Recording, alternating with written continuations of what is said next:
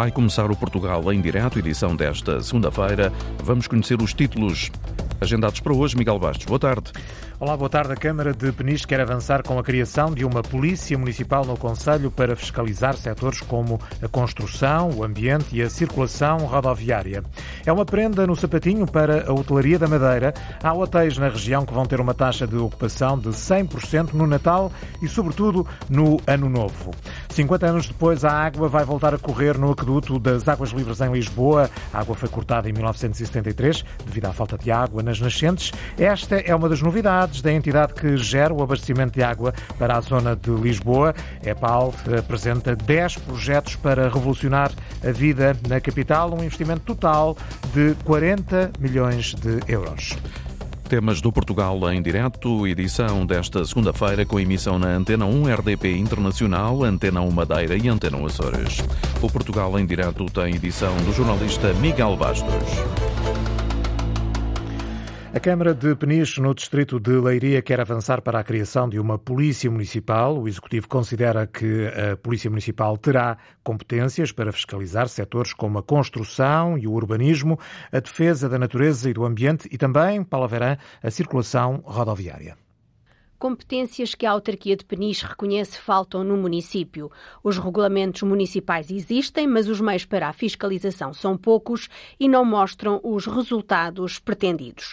Daí a necessidade da Câmara em avançar para a criação de uma polícia municipal, como nos diz o vereador Ângelo Marques. A polícia municipal tem a função e atribuição de fiscalizar na sua área de jurisdição os cumprimentos das leis e, em especificamente, os regulamentos municipais e tem também uma função de cooperação e articulação com as forças e serviços de segurança na manutenção da tranquilidade pública e na proteção das comunidades locais. E, de facto, não podemos deixar de referenciar aquilo que tem sido uma preocupação e que é factual, que tem a ver com um autocaravanismo selvagem. O caravanismo ilegal é apenas uma das situações que exige maior fiscalização em Peniche, mas o vereador da autarquia realça que a criação de uma polícia municipal vai ajudar no âmbito da transferência de competências para as câmaras municipais. A criação da polícia municipal tem a ver com o seguinte, tem a ver com as especificidades do nosso território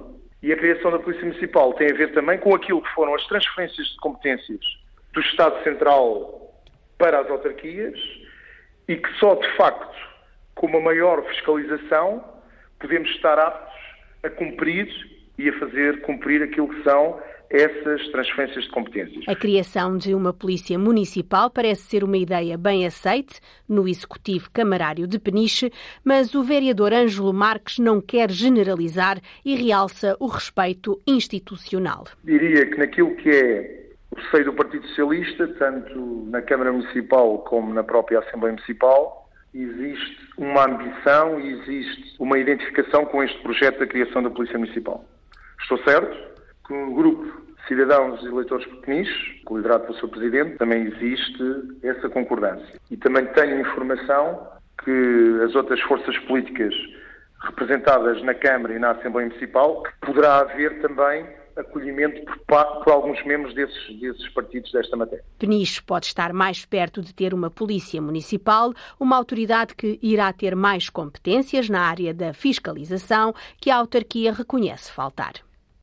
Falta uma polícia municipal em Peniche, considera o Executivo. São cerca de 16 quilómetros de estrada do IC1 entre Alcácer do Sal e Palma, no distrito de Setúbal. Há vários anos eh, que estão à espera de obras eh, de renovação neste troço que se tem vindo a degradar ao longo do tempo e não oferece condições de segurança, de acordo eh, com a Comissão de Utentes do Litoral Alentejano. Há cerca de um ano, a Antena 1 testemunhou no local o estado de degradação deste pedaço de via do itinerário complementar, com muitos buracos, falta de sinalização e bermas por, leitar, eh, por limpar. Aliás, depois de uma reunião este fim de semana, a Comissão de Utentes decidiu pedir a intervenção do Primeiro-Ministro, do Presidente da República e também dos vários deputados na Assembleia da República para que as obras avancem de vez.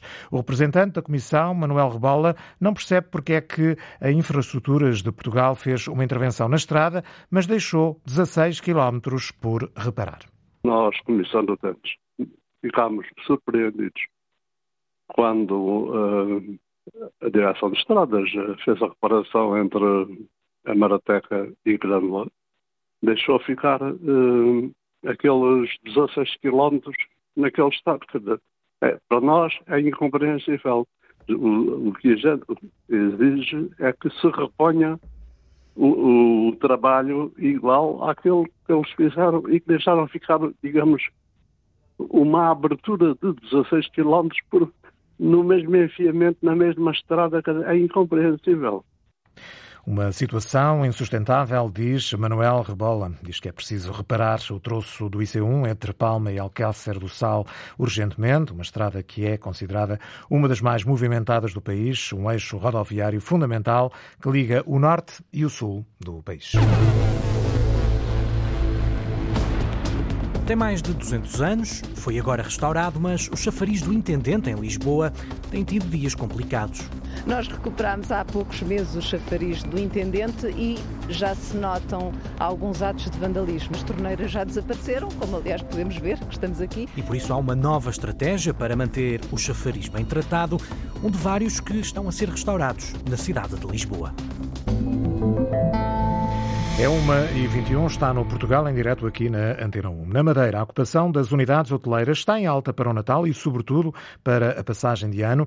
Há mesmo hotéis, Sérgio Freitas Teixeira, com taxas de ocupação muito próximas dos 100%. Há hotéis na Madeira que registram taxas de ocupação na ordem dos 90% a 100% para o Natal e fim do ano. A ocupação hoteleira para os dias do Natal é um pouco mais fraca em relação à do fim do ano, mas houve uma alteração em relação a anos anteriores devido a uma maior versatilidade dos transportes, segundo António Trindade, presidente do Grupo Porto Bay. No Grupo Porto Bay nós temos uma taxa de ocupação estamos, aliás, dos, dos, nossos hotéis, três já estão completamente cheios e, e, estamos nos outros entre 95% e 97%. Isto quer dizer que até lá vamos ter os hotéis cheios. Mas o que acontece é que no, no, no Natal, onde tínhamos taxas de ocupação da volta dos 60, 60 e poucos por cento, atualmente estamos com mais de 90% também para o Natal. E isto é um número diferente e isto deve-se a quê? À nova versatilidade de transporte. Uma ocupação hoteleira para o mês de dezembro que para o diretor do Grupo For Views, Sérgio Costa, está a ser surpreendente. Até o próprio mês de dezembro tem sido uma surpresa agradável em termos de procura. Eh, estamos com valores superiores a 2019, que era algo que não era muito expectável. O Natal e fim do ano, o Natal estamos com 70% de ocupação e o fim do ano estamos cheios nos três hotéis. Com os números altos para este mês de dezembro, a atenção dos hoteleiros madeirenses está já direcionada para os primeiros meses do próximo ano. Hotéis quase a 100% na Madeira.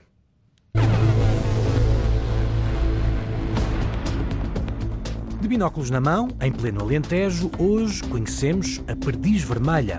Que ave é esta, Luís Pereira? A perdiz tem o bico vermelho, vivo, assim como a mancha que aparece pintada em redor do olho. Mais abaixo, a garganta é branca e mais abaixo ainda há uma espécie de pintura em tracinhos pretos que se estende até ao peito, que depois é todo cinzento. A perdiz vermelha no episódio de hoje da rubrica Os Nossos Animais Selvagens. São 10 projetos da EPAL num valor total de 40 milhões de euros. A entidade responsável pelo abastecimento de água na zona de Lisboa considera que estes projetos vêm revolucionar a vida na capital. Por exemplo, 50 anos depois, a água vai voltar a correr no aqueduto de Águas Livres. O aqueduto foi construído no século XVIII, é monumento nacional, resistiu ao terremoto de 1755, mas não resistiu à falta de água nas nascentes. Em 1973, 2023, o circuito de água foi desativado. Agora, a EPAL quer aproveitar a água das fontes e reutilizá-la para regar jardins na Amadora e também em Lisboa. A partir do próximo ano vão-se abrir mais dois percursos visitáveis nas galerias subterrâneas e vai ser possível fazer o percurso do aqueduto geral até à Mãe d'Água, nas Amoreiras. Vão também ser instalados mais bebedouros na cidade e reabilitar reservatórios e chafarizes históricos, como o chafariz do Intendente, onde está a repórter Arlinda Brandão. O chafariz do intendente, com mais de 200 anos, acaba de ser requalificado. Devia ser razão para festejar, mas houve um precalço. Fiquei desapontada. Nós recuperámos há poucos meses o chafariz do, do intendente e já se notam alguns atos de vandalismo. Mariana Henriques, diretora do Museu da Água e do Património Histórico de EAPAL. As torneiras já desapareceram, como aliás podemos ver, que estamos aqui. Uh, tinham uns êmbolos, portanto as pessoas podiam naturalmente tirar água neste de momento. Metal já não podem, mas vamos naturalmente recuperar brevemente. A ideia é dotar o chafariz não num circuito aberto, até pelo desperdício que poderia haver, água da rede, mas sempre com um sistema de êmbolo e temporizador, de forma a que as torneiras eh, não, não desperdicem e de forma a que as pessoas possam naturalmente beber água nos chafarizes do Aqueduto das Águas Livres. Pretende-se que estes chafarizes, que agora estão a ser alvo de obras, tenham em vez de bicas com água sempre a correr, torneiras que se possam abrir e fechar para evitar o desperdício. As pessoas não estão muito habituadas ainda a ter água nos chafarizes monumentais, mas achamos que mesmo tanto nos, nos cidadãos de Lisboa como nos turistas também, é sempre uma mais-valia, além de ser muito bonito poder beber água num monumento. Há pouco estávamos a, a, reparar nas pessoas sem abrigo que existem aqui em grande número, eh, poderão também utilizar essa água. Naturalmente, qualquer pessoa poderá utilizar esta água. Já decorreram obras em três dos 17 chafarizes ao todo que vão ser reabilitados, lembra Mariana Henriques, da EPAL, empresa portuguesa de águas livres que abastece de água a zona de Lisboa. Por exemplo, toda esta zona das torneiras ou das bacias, tudo o que precisava de recuperação, a pedra foi recuperada. O Aqueduto das Águas Livres tem vários chafarizes em Lisboa, uh, alguns são monumentais, efetivamente este não é. Este é um... O que é que os distingue para serem monumentais? Uh, distingue a arquitetura de cada um. Ou seja, são chafarizes construídos com determinados motivos. Este chafariz é um chafariz de espaldar, é um chafariz encostado. O chafariz monumental, posso lhe dar um exemplo, por exemplo, o chafariz da Esperança, é um chafariz ou o chafariz das janelas verdes, e nós e conseguimos distinguir até pela arquitetura de cada um. São chafarizes mais ricos, que foram mais cuidados. Este não faz parte, embora embora seja efetivamente, e nós quando olhamos para ele sentimos isso, tem, tem alguma monumentalidade. É de estilo neoclássico? Exatamente, é de estilo neoclássico. Tem estas duas bicas, eh, em linguagem técnica, eh, duas bicas, eh, dois tanques e em cima, que dá esse destaque, a esfera armilar. A esfera armilar, exatamente, que já ultrapassou a República e a monarquia e está, aliás, simbolizada quando olhamos, temos os símbolos da coroa e da República. Em relação às obras, o que aqui foi feito? Foi uma limpeza eh, da pedra? A, limpe... a, recuperação da pedra, portanto, de algumas zonas específicas que tiveram que ser recuperadas, algumas estavam em mau estado. E depois, acima de tudo, a limpeza. A pedra precisa efetivamente de limpeza muito específica, porque se vai imagina o que é um chafariz que está exposto a um nível de poluição elevado, não é? Nós estamos aqui na zona do Intendente, onde passam milhares de carros. Aqui na Almirante Reis? Exatamente. Ao nosso lado. Em relação aos outros dois chafarizes que já foram alvo de obras neste projeto especial da EPAL, o chafariz do Rato e o chafariz de Benfica, que obras foram essas? Foram obras muito semelhantes, o projeto é muito semelhante, é feito para todos, ou seja, é feita uma avaliação do estado de conservação do, do monumento, as torneiras, por exemplo, elementos metálicos que têm que ser substituídos ou uh, de alguma maneira recuperados, quando é possível recuperar, recuperamos, e depois toda a, a parte de limpeza. Para além destes três chafarizes, quais são os outros e quantos é que são que vão também entrar em obra no âmbito deste projeto da EPAL? Então, o projeto prevê a recuperação de 17 chafarizes do Aqueduto das Águas Livres, três já estão. Vamos iniciar mais três eh, brevemente, já estamos nessa fase, portanto, vamos recuperar agora o Arco do Carvalhão, o Chafariz das Terras e o chafariz do Arco de São Mamede. Já estamos também em fase de, de processo de projeto ainda nos, nos outros três, vamos fazendo três em três, tem que ser uma obra faseada, é uma obra ainda com alguma dimensão. Há chafarizes que precisam de mais intervenção, estou-me a lembrar, por exemplo, o chafariz de São Sebastião, uh, são chafarizes que se, que se danificaram ao longo do tempo, ou que foram alvo de vandalismo, ou que que enfim, tem, tem mais problemáticas associadas uh, e obras mais complexas. Às vezes a recuperação de alguns elementos é mais complexa num caso do que noutros. Não se consegue imaginar Lisboa sem os seus chafarizes. Uh, são elementos de imagem da cidade e contam também a história de Lisboa. Por que é que quiseram recuperar estes chafarizes? Então, os chafarizes que estamos a falar, que são os chafarizes do aqueduto das Águas Livres, efetivamente, como disse, marcam a cidade. O próprio aqueduto marca a cidade. Neste caso concreto, onde estamos no chafariz do Intendente, era abastecido por uma das cinco galerias subterrâneas que o aqueduto tem em Lisboa, a Galeria de Campo Santana. Tem uma particularidade, é uma galeria interessante porque era aquela que abastecia a maior parte dos hospitais. Uh, o Hospital de São José, o Hospital da Estefânia, o Hospital Miguel Bombarda, o Hospital de São Lázaro. Portanto, era, é, digamos que era a galeria dos hospitais. E nós o que vemos nestes chafarizes é que, à medida que eles foram sendo construídos, desenvolveu-se à sua volta uma urbanidade que muitas vezes não existia os chafarizes funcionavam muito como ponto de encontro, portanto, as pessoas juntavam-se nos chafarizes. É um elemento muito social nesse aspecto. E hoje, o, que é que são os chafarizes? Eu direi que hoje são monumentos. Eles são monumentos nacional, estão, estão integrados no conjunto Aqueduto das Águas Livres, portanto, todo, todos estes chafarizes que falamos têm uma classificação de monumento nacional. E eu acho que as pessoas hoje olham muito uh, enquanto monumento e não enquanto uh, uma mais-valia. Por isso é que lhe digo, o facto de terem água vai de facto transformar, porque vai aproximar as pessoas novamente e vão olhar agora como um bem com outro tipo de utilidade. Obrigada. Obrigada. Já voltamos a Lisboa para conhecer estes novos eh, projetos da empresa que gera eh, as águas eh, da capital. Para já, neste Portugal em Direto, voamos até às planícies alentejanas para observar de perto uma árvore, uma ave, aliás, vulgar. Provavelmente já nos teremos cruzado com ela a pé durante as caminhadas pelo campo, ou então de carro ou viatura todo o terreno, por exemplo. A rubrica Os Nossos Animais Selvagens traz-nos hoje a perdiz vermelha, uma ave de cores cinzentas e avermelhadas, que é muitas vezes avistada em companhia de outras perdizes, ou então dos juvenis. É uma ave, Luís Henrique, rechonchuda, de bico vermelho garrido, que está muito associada à caça.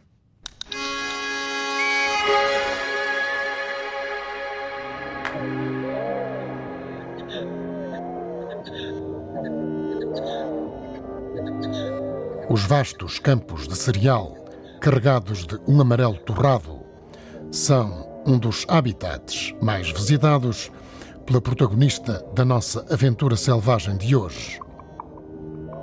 É uma ave muito vulgar, a maior parte das vezes associada à caça.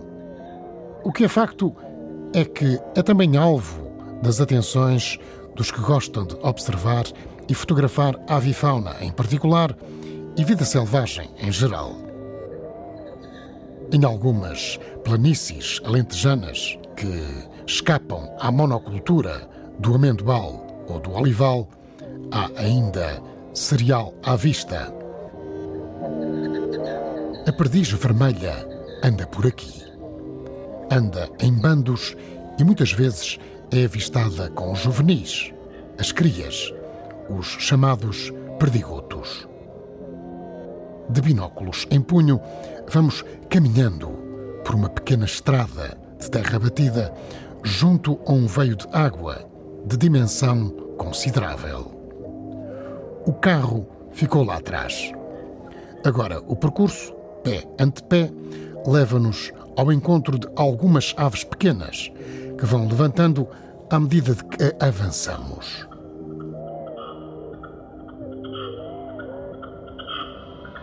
Mais à frente, uma perdiz cruza-se no nosso caminho. Atrás seguem pelo menos meia dúzia de crias, em passo muito acelerado. Paramos a nossa marcha e assim conseguimos evitar que levantem voo. Ora, a ideia é mesmo essa. Sobem até um pequeno socalco pedregoso e aí deixam-se avistar e observar por instantes.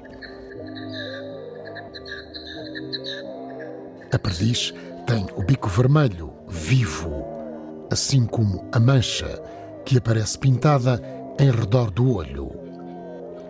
Mais abaixo, a garganta é branca e mais abaixo ainda há uma espécie de pintura em tracinhos pretos que se estende até ao peito, que depois é todo cinzento.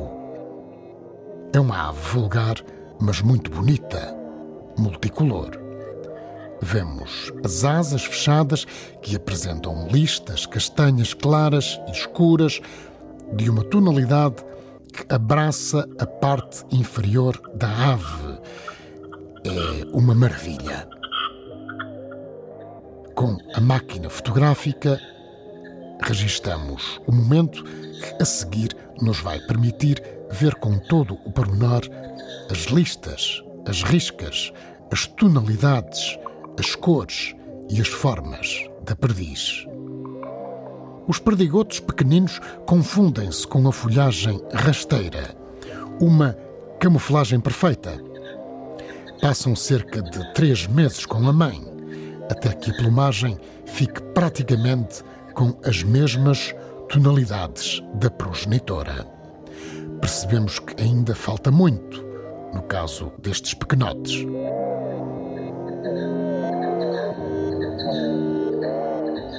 À semelhança de muitas outras aves, o ninho da perdiz é feito no chão. É um ninho bem camuflado para evitar ser avistado por predadores como as aves de rapina, o gato bravo, a raposa ou até cães selvagens, por exemplo. A perdiz costuma fazer uma postura de 15 ovos.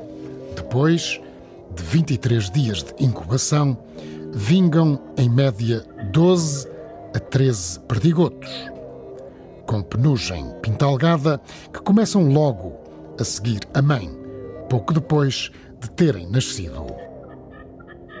Não raras vezes nos cruzamos com elas em passeios pelos habitats naturais, os mais variados, e sem estarmos a contar, lá se atravessam à nossa frente, ao sentirem o nosso caminhar ou então a aproximação da viatura em que nos deslocamos.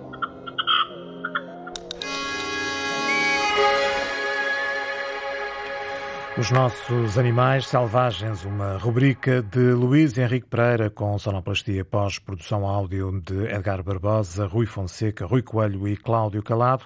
Uma rubrica que pode ouvir sempre aqui no Portugal em Direto ou a qualquer hora na RTP Play. Hoje no Portugal em Direto estamos a conhecer os projetos da EPAL na área do património para a região de Lisboa. A jornalista Arlinda Brandão conversa agora com o presidente da EPAL, José Sardinha. Estamos em tempo decrescente para o Natal e até parecem presentes no sapatinho. São duas mãos cheias de propostas que a EPAL apresenta. São 10 projetos para a cidade, a comunidade, a sustentabilidade ambiental, o planeta e o futuro. Tenho comigo José Sardinha, presidente da EPAL, a empresa que trata do abastecimento de água na zona de Lisboa.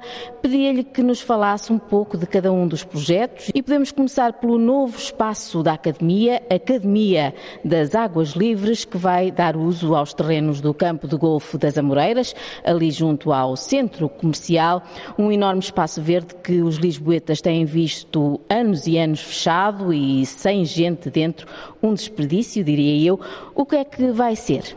Nós, na Academia das Águas Livres, eh, funciona já há nove anos. A Academia das Águas Livres eh, para quem não sabe, já formou mais de 10 mil pessoas uh, neste, neste país, uh, tem um espaço relativamente limitado e, portanto, é, foi chegada a altura de, no fundo, ampliarmos uh, a academia. A academia vai ter mais do dobro de área e, portanto, decidimos relocalizar a academia, de facto, no antigo Golfo, que a população conhece, o antigo Golfo das Amoreiras, junto ao Centro Comercial das Amoreiras, no bairro de Campo de Urique. Criar uma nova centralidade na cidade de Lisboa, aquele espaço que é um, é um reservatório, tem um digamos, um edifício, tem várias, várias componentes, desde logo o edifício da, da Academia, mas uh, também associado ao edifício da Academia, um restaurante com esplanada, uh, para usufruto da população de Lisboa. Depois uh, tem também em cima do reservatório, vamos ter campos de jogos, com balneários no próprio edifício, que aliás já existem os balneários.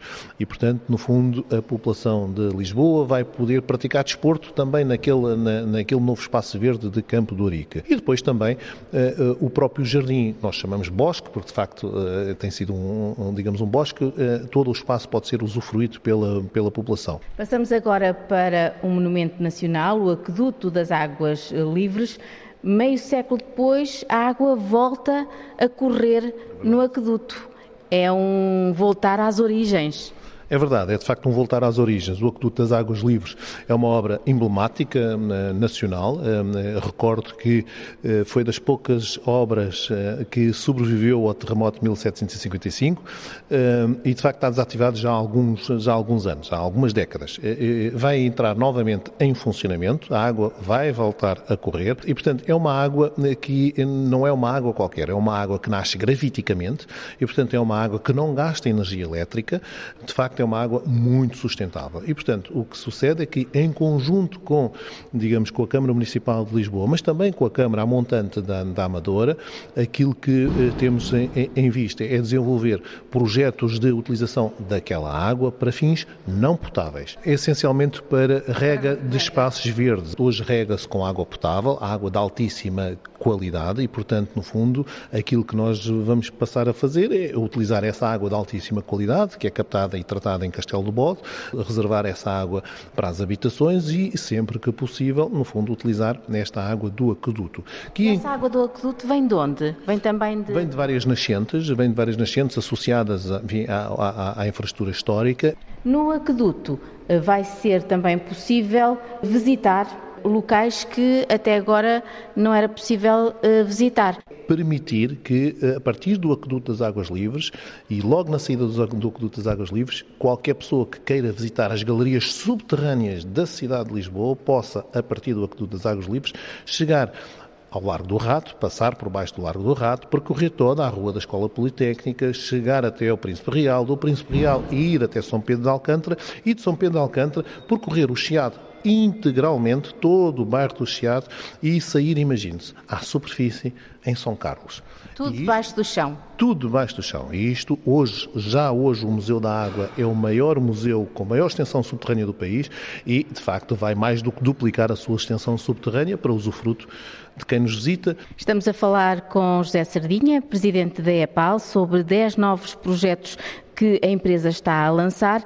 Reabilitação de 17 chafarizes Três deles uh, já têm as obras feitas, um deles nós já fomos visitar, e também reservatórios, o reservatório da Penha de França, que vai ser uh, reabilitado com um miradouro. A reabilitação dos chafarizes uh, resulta de um, de um, sonho antigo, estamos a falar dos chafarizes associados ao Aqueduto das Águas Livres. Nós hoje, se visitarmos cidades como Roma, de facto, os chafarizes são um ex-libris da cidade, e Lisboa tem também belíssimos chafarizes que foram progressivamente abandonados porque deixaram de fazer o seu, o seu serviço à população e, portanto, o nosso projeto uh, resume-se a reabilitar esses, esses chafarizes, não propriamente para abastecimento, porque hoje já não é necessário fazer esse abastecimento, mas enquanto obras de arte, enquanto pontos de refrescamento da própria cidade de Lisboa. Esse é um projeto, de facto, bastante uh, importante e que, aliás, é conciliável com outro projeto que temos, com 200 bebedouros, um outro projeto que referiu uh, prende-se com o reservatório, o antigo reservatório de Panha de França. Esse reservatório vai ser eh, reabilitado por forma a que a população da cidade de Lisboa possa visitar uh, esse mesmo reservatório. Ele tem uma escadaria interna, é lindíssimo o reservatório, portanto pode-se ir, vai passar a poder-se visitar o reservatório no seu topo e usufruir de uma vista da cidade de Lisboa verdadeiramente 360 graus, sem qualquer obstáculo à frente. Agradeço a José Sardinha, presidente da EPAL, por ter estado aqui connosco a explicar estes novos projetos da empresa que abastece de água Lisboa. No valor total de 40 milhões de euros.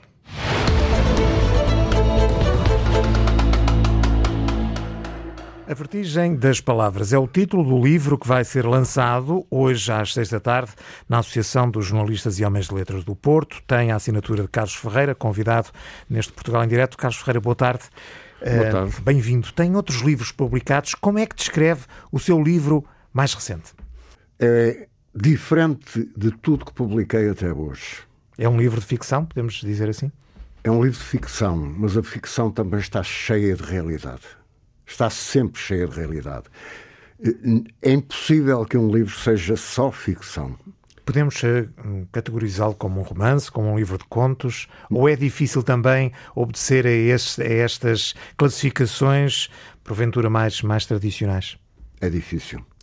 Uh, romance não é seguramente. Livro de contos também não é um livro de contos. Uh, curiosamente, quando falava eu com o editor, dizemos como é que vamos definir este livro? E então definimos um livro de narrativas.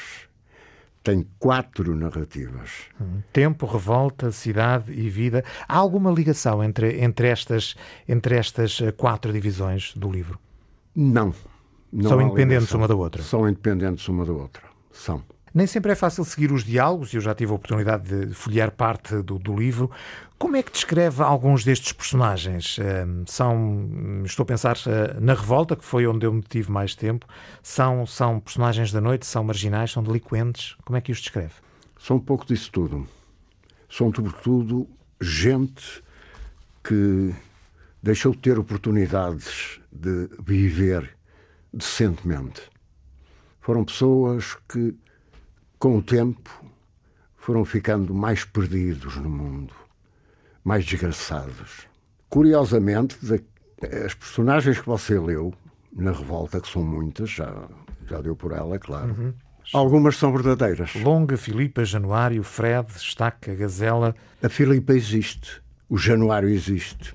São personagens que observa no seu cotidiano? Os outros não existem. Mas é como se existissem. Uhum. Grande parte da, da sua vida foi passada em locais como este, num estúdio, em frente aos microfones. Esteve no Rádio Clube Português, depois eh, aqui na Antena 1. A sua escrita acha que é muito marcada pela oralidade? É. É muito marcada Tem pela... a ver também com, com a sua profissão? Tem a ver com a minha profissão. Como você sabe, a palavra na rádio é, é tudo. A palavra dita. É tudo, a palavra dita. Eu acho que não há nada mais espantoso que a palavra. O que seria a nossa vida sem palavras? O que seria, o que seriam os nossos encontros sem palavras? Perguntava pela oralidade porque hum, ao, ao, ler o livro fiquei com uma sensação e começámos por isso a perguntar se era um romance, se era um livro de contos. Uh, parece por vezes um texto dramatúrgico. Podia ser uma peça de teatro? Podia.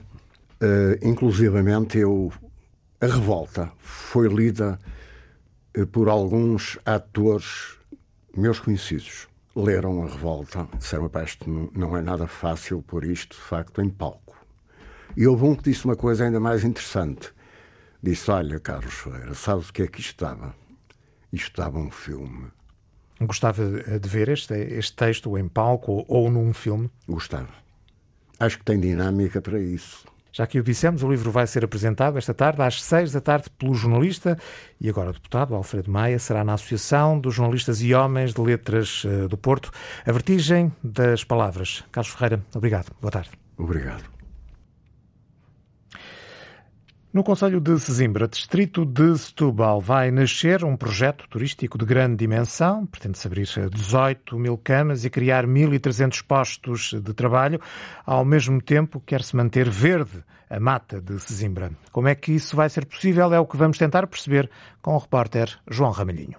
Um empreendimento turístico baseado na sustentabilidade ambiental e ao centralizar infraestruturas ou edificações permite a manutenção da mancha florestal na zona norte da Mata de Sesimbra. No total vão ser criadas 18 mil camas e o projeto inclui vários núcleos, como o Centro de Estágios, o núcleo Viver Melhor dedicado à saúde ou quintas ecológicas, como refere o presidente da Câmara Municipal de Sesimbra, Francisco Jesus. A Sesimbra, eh, quer do ponto de vista turístico, vai ter aqui um conjunto de camas novas camas turísticas ligadas sobretudo a alguns, a alguns setores que não é apenas o sol e mar. Estamos a falar de quintas eh, ecológicas, estamos a falar de um centro de animação turística, muito ligado à questão do desporto, sobretudo. Um dos núcleos é um centro de estágios desportivo. Sim, tem comércio, serviços, equipamentos, eh, é possível ter equipamentos educativos, é possível ter equipamentos culturais e, portanto, estamos a falar de, de, de, de objetivos, de, de dimensões que vão para além daquilo que já é o produto natural que Zimbra tem, de Solimar, da Serra da Rábida, possibilitando também desta forma que o restante, e estamos a falar num restante que é mais de dois terços de toda aquela mata norte, possa ter financiamento para garantir a sua, a sua própria sustentabilidade, devemos garantir este equilíbrio entre esta mesma sustentabilidade e a, e a, emancipação económica. É toda esta importância, não só as 18 mil camas, mas aquilo que garante em termos de emprego, a sustentabilidade que garante todo este território. Mais de 2.700 hectares destinados ao uso florestal e vão ser criados 1.300 postos de trabalho. Uma estimativa de 1,5 mil milhões de euros, números redondos, 1.300 postos de trabalho diretamente ligados em fase de exploração, é quando tudo estiver pronto. E, portanto, Sesimbra dará aqui um salto grande, significativo. A rega ser feita com recurso a, a, águas provenientes das estações, estações de tratamento e, portanto, e nunca águas próprias e de captações que vêm, de certa forma, honorar também os nossos aquíferos. Energias renováveis, sim, claro, também. O contrato de urbanização já foi assinado e prevê contrapartidas para o município. Por exemplo, em matéria de acessibilidades, como explica o Presidente da Câmara Municipal de Sesimbra, Francisco Jesus. Construção de um conjunto de acessibilidades, com um valor ronda os cerca de 9,3 milhões de euros, que são importantíssimas não apenas para o empreendimento, mas para todo o Conselho de Sesimbra. Estamos a falar de uma ligação entre a 377, portanto a estrada que vai eh, desde o Marto Grilo eh, até Alfarim, passando pela da Alfeira, portanto uma ligação a meio da 377, atravessando toda a zona da Mata Norte com um nó na 378, que é a estrada principal para Sesimbra, essa ligação fará depois também uma, uma, uma variante a sul do Casal do Sapo, Fontainhas, Corelas da Brava, que vai ter um nó junto à Quinta do Peru, já na Quinta do Conde, uma ligação privilegiada à Avenida 10 de Junho, já no Conselho do Seixal, permitindo um acesso à A33, e depois uma, uma ligação entre, entre o nó da Quinta do, do, da Quinta do Peru e a Nacional 10. Portanto, estamos a atravessar praticamente três estradas nacionais. Um projeto turístico para a herdade da Postiça, que pertence a Janzam Albaquer, um empresário iraquiano que é também dono de hotéis em Lisboa, Estoril e Sesimbra. O empreendimento será desenvolvido em quatro fases durante 10 anos. Os primeiros trabalhos no terreno poderão começar já no próximo ano. Um projeto turístico com preocupações ambientais em Sesimbra. Este projeto quer apostar no turismo de saúde, inclui um centro de estágio ou quintas pedagógicas. Temos que fechar o programa mais cedo, vem em tempo de antena. Amanhã, como sempre, voltamos a ligar o país depois da uma da tarde. Boa tarde, até amanhã. Então, até amanhã. Termina aqui o Portugal em direto. Edição foi do jornalista Miguel Bastos.